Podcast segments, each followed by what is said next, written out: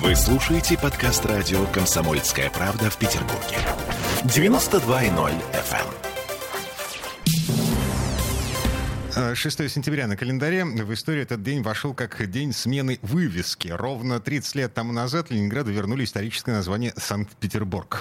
Это произошло по результатам референдума, который прошел летом 91 года по инициативе мэра, тогда у нас был мэр, а не губернатор, Анатолия Собчака. Кстати, Собчаку предлагали тогда не обижать ветеранов, которые сражались за Ленинград.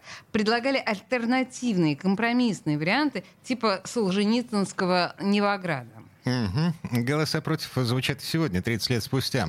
Вот, например, у нас на связи сейчас должен появиться политолог, директор Института современного государственного развития Дмитрий Солонников. Э, Дмитрий Владимирович, добрый вечер. Здравствуйте, Дмитрий. Добрый я вечер. не уверена, что Да. вы сейчас против переименования. Просто я знаю точно, что тогда, когда принималось это решение, вы не были за Петербург, верно? Э, Смотрите, я и тогда, и сейчас против войны с историей. Мгм. Против переименования, против сноса памятников. Мне кажется, что это несколько ущербная позиция. Нужно бороться за будущее и за настоящее. Нужно сейчас делать жизнь лучше, а не пытаться свалить вину за то, что у нас сегодня что-то не получается, на предыдущие годы или на предыдущих политиков. И в этом отношении то, что происходит сейчас на Украине, снос памятников, переименование улиц, борьба с, с темным прошлым Украины, как его пытаются сейчас подать, это то же самое, что было в 90-е, э, в конце 80-х э, годов у нас. Давайте все переименуем, давайте снесем памятники, и вдруг почему-то жизнь станет лучше. А, От этого не станет. Погодите, а, сейчас, ну, я не знаю, там район Парнас, например, переименовали. А, а, переименовываются Ну, а, вот рожде- вот не эти первая, вторая, третья советские улицы м, в рождественские. Это, это что?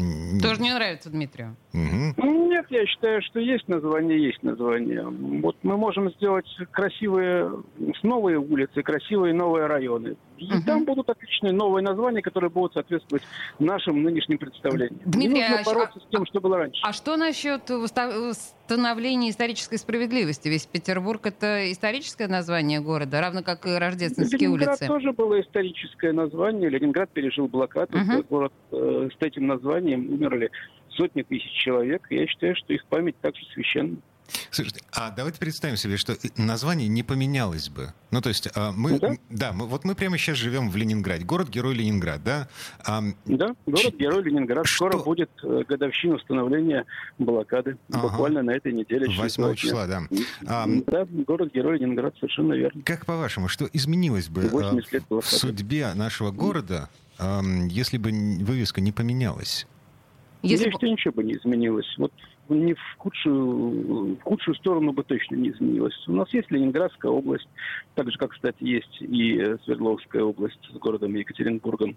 У нас Ленинградская область со столицей в э, городе Санкт-Петербурге. Ну, тоже несколько странно. Ленинградская область что, стала хуже жить от того, что она осталась Ленинградской? Нет, конечно.